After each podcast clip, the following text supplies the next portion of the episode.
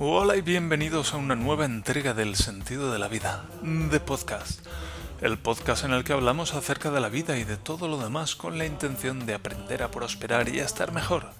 Mi nombre es Javier Malonda y este es el podcast para el sentido de la vida. Todos nos hemos preguntado alguna vez cuál es el sentido de la vida. Pero si lo buscas en internet, el sentido de la vida.net. Sí, el sentido de la vida.net, donde puedes encontrar las columnas que publico cada día de lunes a viernes. Mmm, Javier, últimamente, en fin, así como algunos productos y servicios a tu disposición para aprender a prosperar y a disfrutar del proceso de vivir. Hoy es viernes día 31 de diciembre del año 2020 y este es el episodio 170. Un saludo a todos los escuchantes del podcast. Hoy dedicamos este episodio a... a las personas que graban podcast. es ese incómodo momento en el que llego a ese punto de la escaleta de la presentación y me doy cuenta de que no tengo pensado a nadie a quien dedicarle el episodio y entonces por mi cabeza van pasan a toda velocidad algunas ideas los panaderos no los basureros no ya ya les hemos dedicado programas es que hemos dedicado tantos programas a tantas personas que ¿Qué más? Pues solo queda dedicar este episodio a las personas que graban podcast. En fin, em, empezar diciendo que estoy en una nueva. en una nueva instalación de Linux. Instalado Linux otra vez. Estoy aquí jugando con, con el volumen porque no me oigo nada de vuelta ahora. ¿Qué pasa? Seguro que tengo que seleccionar alguna opción. En fin, y es que he hecho una nueva instalación porque me he dado cuenta de que, pues eso, quería instalar GNOME el otro día en lugar de KDE y resultó que la Linux Mint que había instalado era del año 2018 y cuando intenté hacer un upgrade pues no funcionó porque creo que porque por el KDE que llevaba puesto daba algún tipo de problema. Y entonces me decidí a hacer una instalación fresca de Ubuntu y resulta que petó la cosa la cosa petó una vez más eh, fue el mismo craseo que me hizo la vez anterior y, me está molestando un poco eso de no irme a mí mismo de vuelta. Normalmente me oigo yo en los auriculares y esta vez no y me pregunto por qué y en fin, Javier, esto son cosas que tendrías que haber resuelto antes de ponerte a grabar, ¿no te ¿No te parece? Pues es verdad, sí. Y el caso es que hice una instalación nueva de Ubuntu que me petó como la anterior, pero descubrí que el problema estaba al seleccionar una cierta opción en, en el, durante la instalación. Y, bueno, pues no la seleccioné y básicamente funcionó y luego tuve que instalar los drivers específicos para Nvidia porque si no no estaba el sistema como inusable. Pero después de eso, pues la verdad es que ha funcionado muy bien y tiene un aspecto fenomenal con el GNOME y funciona muy bien. Muy estable, con muy buena pinta y vamos, da gusto usarlo. Y en eso estoy. Y bueno, pues he tenido que volver a ajustar el Audacity. Me ha dado algunos problemillas. En fin, para qué entrar en precisiones linuxeras. Pero el caso es que ya está funcionando de nuevo y aquí estoy grabando. Y vamos a ir primeramente con esa práctica de la alegría de estar vivos. ¿No te parece? Porque entre ayer y hoy se han muerto 150.000 personas en este mundo. 150.000 personas, 150.000 seres humanos que hoy ya no están aquí con nosotros. Ayer sí, pero hoy no. Y eso nos demuestra que cada día 150.000 personas, 150.000 seres humanos como nosotros mueren. Y un día podríamos ser nosotros. Un día. podríamos, no. Un día seremos nosotros. Un día moriremos. Pero hoy no. Hoy nos hemos despertado por la mañana. Así que podemos sentir la alegría de estar vivos. ¿Acaso no podemos sentir la alegría de estar vivos? Sí. sí, yo siento la alegría de estar vivo. ¿Tú sientes la alegría de estar vivo? Sí, yo sí. En fin, hasta ahí la práctica de esta alegría de estar vivos que vamos a estar practicando todavía un poco más hasta que terminemos de interiorizar esto de sentirnos alegre porque estamos vivos. Y al margen de esto, pues me he presentado aquí a este podcast pues un poco sin preparar. Sí que tengo una idea, tengo naturalmente un episodio, un capítulo del diario Teutón, esta vez el gorrón profesional, y al margen de eso, pues bueno, tenía ganas, ayer no grabé el podcast, ayer me encontraba fatal, ayer me encontraba fatal. Lloré por la mañana, lloré por la noche y entre medias pues mucha angustia, mucha angustia. Es... Es, es que no me puedo creer lo retorcido que estoy, es increíble. Y, y es que voy entrando en contacto con esas sensaciones a lo largo de los meses y los años de recuperación y, es, es, que no me lo puedo creer. Digo, estoy sintiendo que mis hombros están así de retorcidos, pero es que no puede ser, no puede ser. Y a medida que me voy recuperando y voy llorando y voy recuperando más sensaciones, esas sensaciones me van como reafirmando en que sí, Javier, sí. Tú crees que no puede ser, pero sí es así. Y pues cuando me doy cuenta de que es así, pues la flipo, la flipo un poco. Y paso días en los que, pues eso, llorando por la mañana, llorando por la noche y entre medias, pues mucho malestar.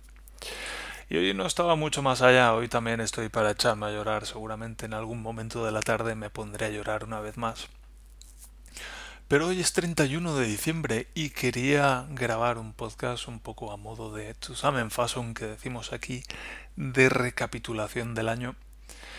Y se me había ocurrido comentar de la misma manera que cuando me voy a la cama por la noche pienso cuáles han sido los tres mejores momentos del día. Y entonces me tomo un momento para recordar cuáles han sido los tres mejores momentos del día. Y a continuación pienso ¿De qué tres cosas me siento orgulloso del día de hoy? Y a veces son cosas muy pequeñas, como he comido una quiche de verduras, por poner un ejemplo. Pero es, una práctica que me permite sentirme orgulloso de mí mismo. Y estando en este estado de hecho una puta mierda como estoy, pues me vienen muy bien esas pequeñas prácticas de, mira, mi vida será una puta mierda, pero tengo estas pequeñas cositas cada día que, me hacen darme cuenta de que hay esperanza y de que no es todo tan malo como yo lo encuentro. Y, y lo mismo con, lo del orgullo, es como, vale, estoy orgulloso de mí mismo porque estoy avanzando y estoy prosperando y hoy estoy orgulloso de estas tres cosas que he hecho hoy. Pues se me había ocurrido que en el mismo, en ese mismo estilo podíamos hacer un pequeño ejercicio de cuáles han sido las tres mejores cosas de este año. Este, este año ha sido un año muy especial con todo esto del coronavirus. Pero hay tres cosas, seguramente más, pero cuando elijo tres luego ya es como que mi cerebro ya pilla el truco, vale, lo que Javier quiere es esto, y entonces empiezo a darme más ideas en ese sentido. Y termino reuniendo unas cuantas cosas de, que, han valido la pena.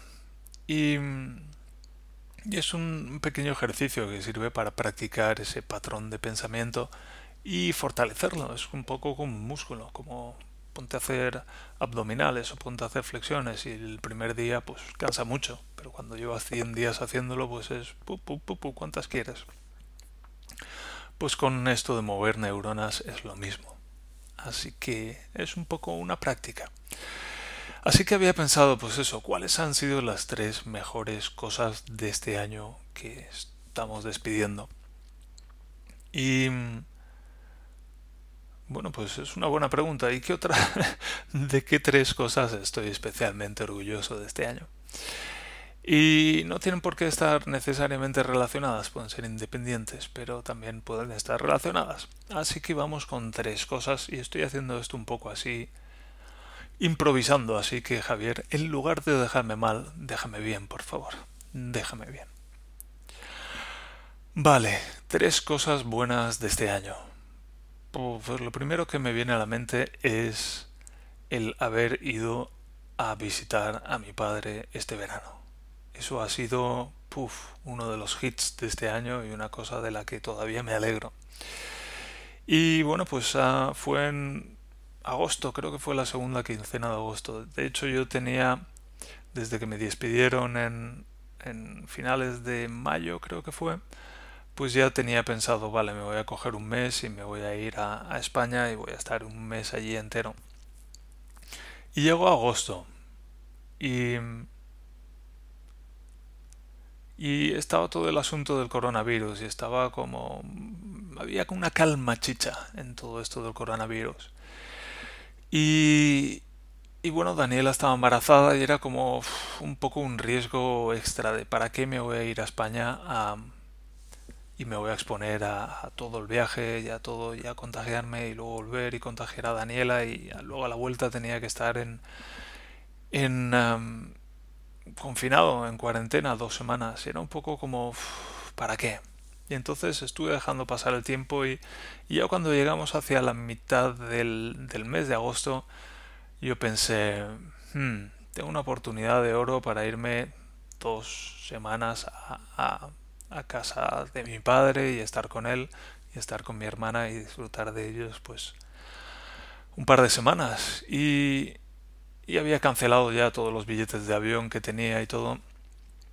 Y la opción era pues coger el Renault Modus que tenemos y pegarme dos días de conducción con una pausa, en, con una parada a dormir en Francia y, y estar allí las dos semanas y luego volverme y estar pues una semana aquí confinado haciéndome un test al llegar y otro test siete días después, o sea, un rollazo. Y me lo estuve pensando mucho, me lo estuve pensando mucho. Y de hecho hice, Daniela me propuso hacer un ejercicio en el que cogíamos dos cuerdas y las poníamos en el suelo y una cuerda era una decisión y la otra cuerda era otra decisión. Y al final tomé la decisión de coger el coche y, y conducir, darme la paliza y bajar y estar con mi padre y con mi hermana. Y, y es no es solo la paliza de conducir, es también la paliza de, del confinamiento luego, de la cuarentena, y también es pues el estado en el que yo estaba, pues hacerme todo eso, pues era, era algo fuerte que hacer. Y, y finalmente me decidí, cargué el coche y me puse en ruta y estuve dos días conduciendo para estar con mi, con mi padre y con mi hermana, sobre todo con mi padre, y bueno, pues como ya sabéis, y si no lo sabéis os lo digo ahora, pues mi padre falleció como un poco más de un mes después. Y de hecho recuerdo que cuando llegué a, llegué a casa de mi padre y le di un abrazo, mi padre me abrazó y me dijo, ya me puedo morir. Ya me puedo morir en paz o algo así, dijo. Y, y yo bueno pensé que sería una broma de mi padre, pero resultó que no.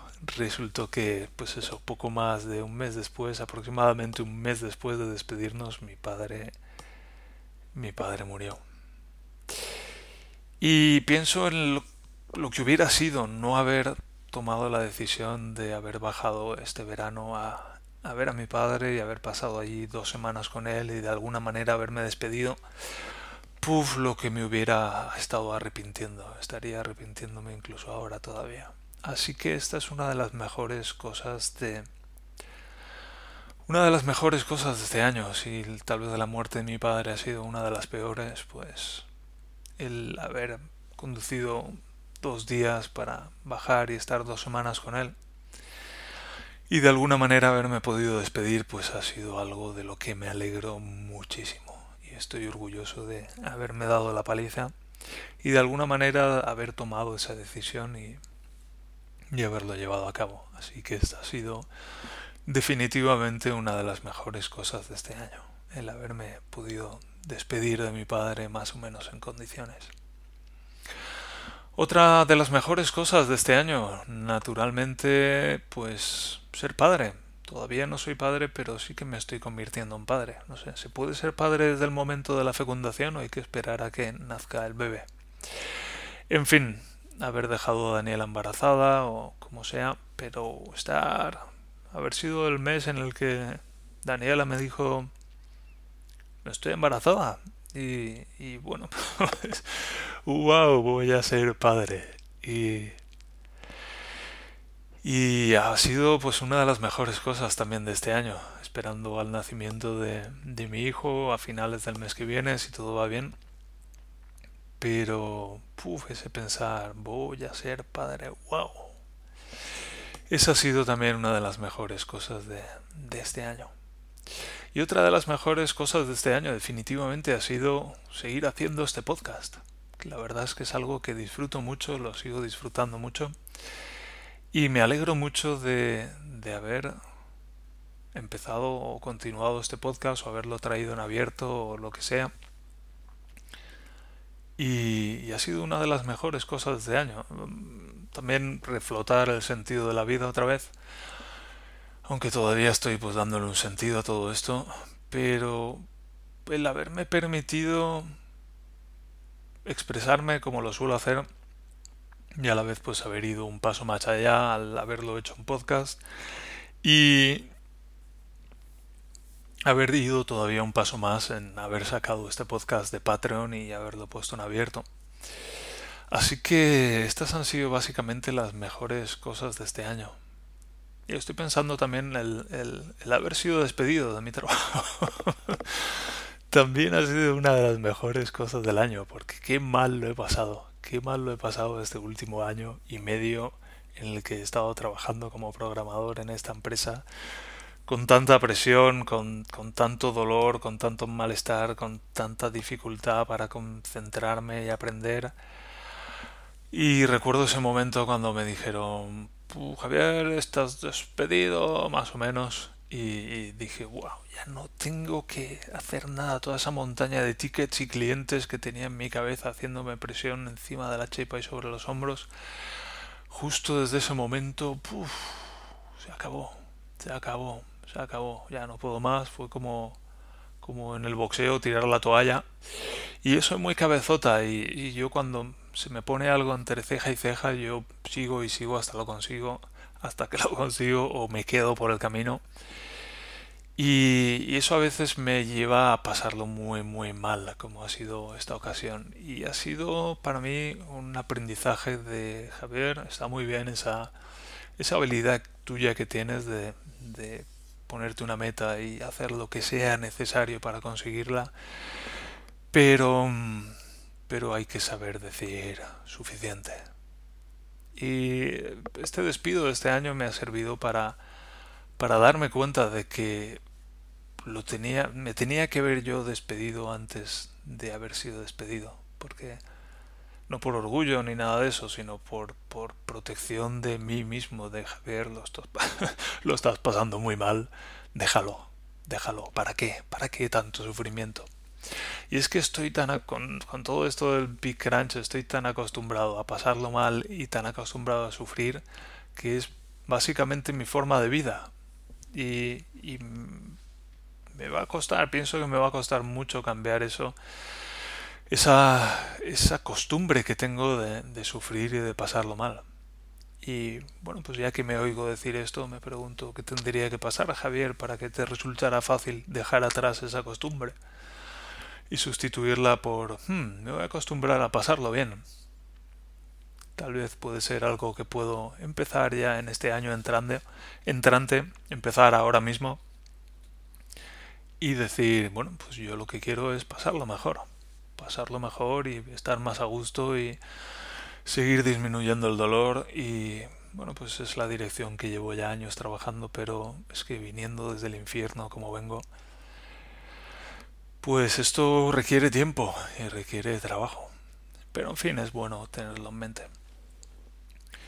Y me pregunto de qué me siento orgulloso, pues básicamente de esas mismas cosas. No tanto de ser padre, porque es un poco como lo considero como que es algo natural, pero también hay mucho ahí, seguro, de lo que, de lo que sentirme orgulloso. También me siento orgulloso de todo lo que he trabajado en el, en el blog y en el podcast. Me siento orgulloso de, de todo lo que he avanzado y, lo que de lo que he avanzado en la recuperación, de todo el yoga que he hecho. Este año he hecho como más de 300 sesiones de yoga, seguro, este año. No he hecho yoga todos los días, pero sí que prácticamente todos los días. También estoy muy orgulloso de todo lo que he meditado este año. Este año he practicado meditación también prácticamente todos los días. Y estoy orgulloso de, esa disciplina y de esa constancia. También estoy orgulloso de los audios de hipnosis que he grabado, que me daba mucha vergüenza, pero, pero estoy orgulloso de haberlo hecho. Y en general de las cosas que me he atrevido a compartir y de también orgulloso de, ya digo, de haber conducido hasta casa de mi padre. Y estoy orgulloso de muchas cosas, de muchas cosas. Estoy orgulloso de haber ido a terapia. Estoy orgulloso de haber ido a ese grupo de estabilización. En fin, estoy orgulloso de haber hecho las cosas necesarias para seguir recuperándome y seguir prosperando. Y Está fenomenal eso. Está fenomenal. Y para el año que viene, metas para el año que viene, pues lo más importante es seguir recuperándome, seguir recuperando salud. Y el resto es como muy secundario para mí, la verdad. Es otra de mis metas también trabajar en algo que disfrute. Y para eso estoy avanzando también mucho con el curso de, curso de recuperación, iba a decir curso de orientación laboral, y cuando inicié el, cuando inicié el blog a finales de mayo, era un poco esa idea de quiero trabajar en algo que me gusta, pero como no sé qué es ni, ni sé cómo conseguirlo, pues voy a empezar con el blog y voy, voy a ir avanzando y poco a poco pues ir encontrando el camino. Y en paralelo estoy haciendo ahora este curso de orientación laboral y es como que Hmm, quizá puedo conseguirlo también con un trabajo normal y corriente, con un trabajo convencional. Y bueno, pues tengo estas dos vías en paralelo. Y pues uno de los propósitos de este año es seguir, seguir avanzando por ahí y descubrir a dónde me lleva. Y, cómo se manifiesta también. Y otro de los propósitos de este año es pues, ir uno o dos meses a Valencia, a casa de mi padre, y pasar allí un mes o dos meses con mi hermana y, y despedirnos de la casa y poner las cosas en orden. Y seguramente otro de los propósitos de este año entrante va a ser mudarnos, mudarnos a Augsburg. Es, nos ha surgido la oportunidad y lo estamos, lo estamos contemplando y es probable, es probable que nos mudemos a Augsburgo en, hacia el verano, tal vez antes o después de, de esos uno o dos meses en, en casa de mi padre. Y esas son básicamente las cosas que tengo en mente para el año que viene y no son metas específicas, es simplemente pues seguir avanzando en los caminos en las que en los que ya llevo seis años y diez meses avanzando. Y hace tiempo que, me dejé de muchas técnicas y de muchas cosas específicas de PNL y tal, y simplemente me enfoco en, estar mejor, porque me he dado cuenta de que pues prácticamente todo depende de cómo esté yo. Y entonces pues me he dado cuenta de que si me centro en estar mejor, pues hay muchas cosas que se siguen de eso automáticamente. Entonces me permite pues simplificarlo todo y enfocarme en una única cosa. Y lo que hago es cultivar mi bienestar. Y llevo ya, pues, ya digo, pues, casi siete años. Y para el año que viene, pues tengo previsto más de esto, seguir prosperando y seguir aprendiendo a estar mejor. Y bueno, pues os invito a estar aquí conmigo.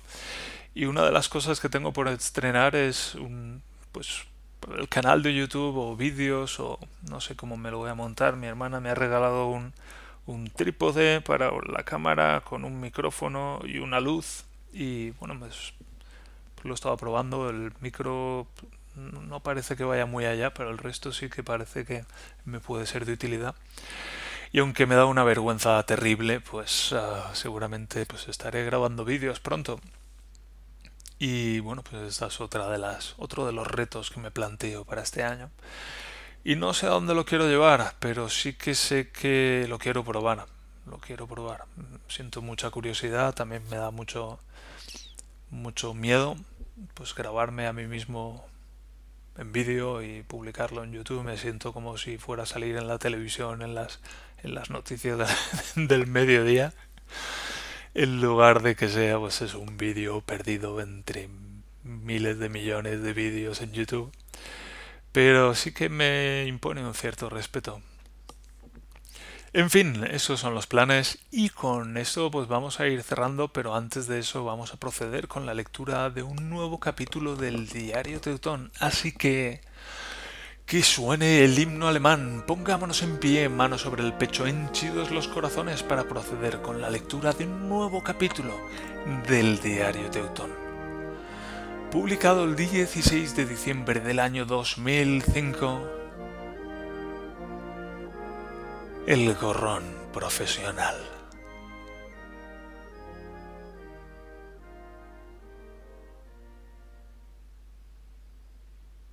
En los documentales se puede ver las manadas de Homo sapiens. Lanzan huesos al aire, se enfrentan unos a otros, lanzan piedras a las cabras, abren blogs y luego bailan alrededor del monolito. Pero lo más importante es que lo hacen todos juntos. No los verás pasar su tiempo por separado.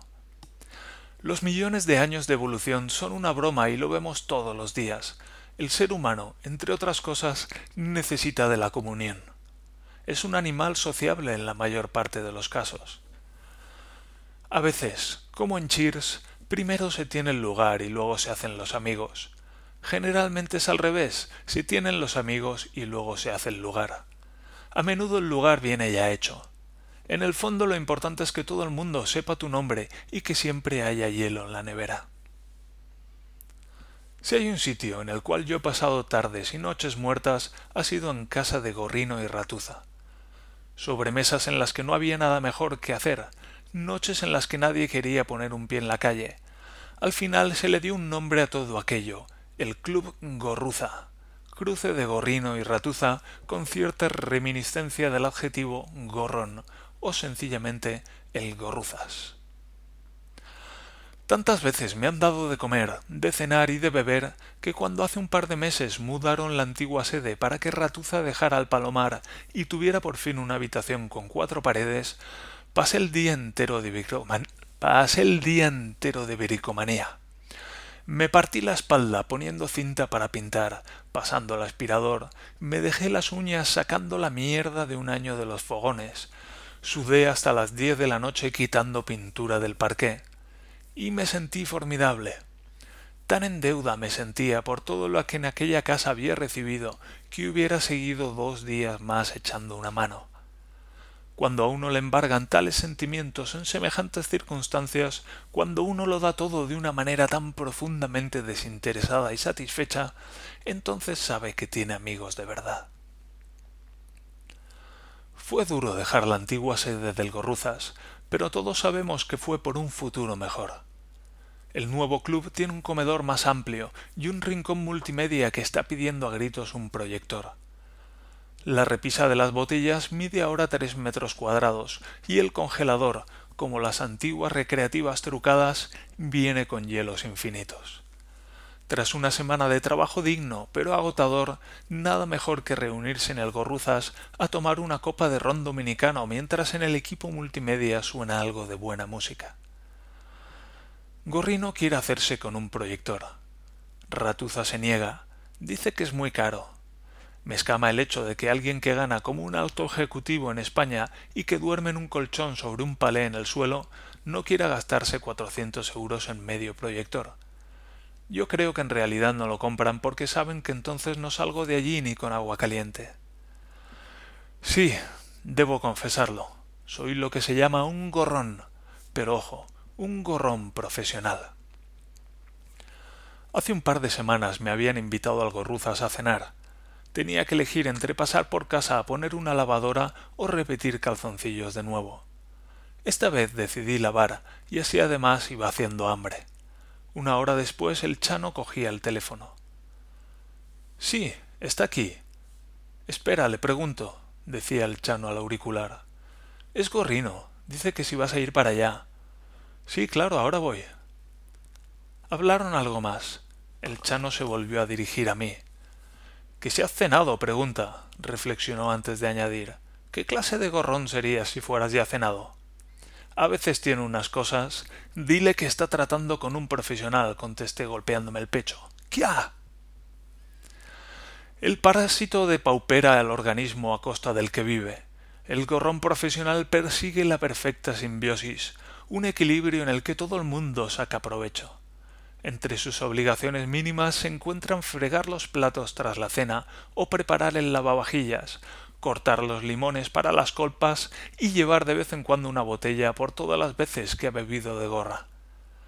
La relación entre el gorrón y su club es como el sexo sadomasoquista. Aprieta de menos y no será tan placentero. Aprieta de más y tendrás que buscarte otro.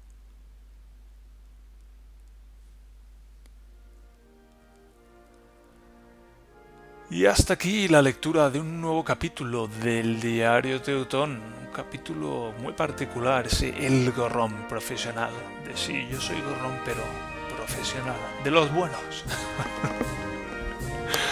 Lo podía haber expresado de otras maneras, como el gorrón equilibrado, o el gorrón responsable, o el gorrón algo así. Pero lo llamé el gorrón profesional. En fin, me habéis entendido. Y estoy viendo que el próximo capítulo es La Coli. Tengo ganas de leerlo, va a ser una manera fuerte de empezar el año 2021, porque la Coli pues era un asunto importante en el grupo. La Coli.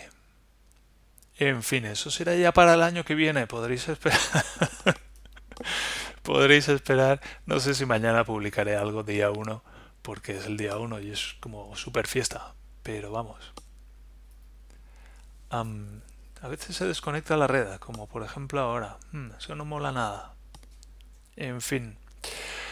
Y con esto pues vamos a ir terminando el año, cerrando este 2020 corona año y vaya añito, puf, vaya añito colega. Adiós y ha sido suficiente. Y con esto espero que hayáis tenido un muy buen año dentro de las circunstancias y que el que viene sea mejor. ¿Qué propósitos tenéis vosotros para este año? ¿Qué cosas os planteáis? ¿Cuáles son vuestros sueños, ambiciones? ¿Y qué era lo otro? Metas. ¿De qué estáis orgullosos de vosotros mismos este año? ¿Cuáles han sido los mejores momentos de este año? Y bien, con esto ah, nos encaminamos a la salidilla. Así que muchas gracias por escuchar el podcast a lo largo de este año. Muchas gracias por leer las columnas del sentido de la vida.net. Muchas gracias por dejar comentarios. Muchas gracias por comprar mis libros. Y muchas gracias por estar ahí al otro lado de todo esto. Se despide vuestro servidor Javier Malonda hasta el siguiente capítulo y hasta el año que viene. Señor.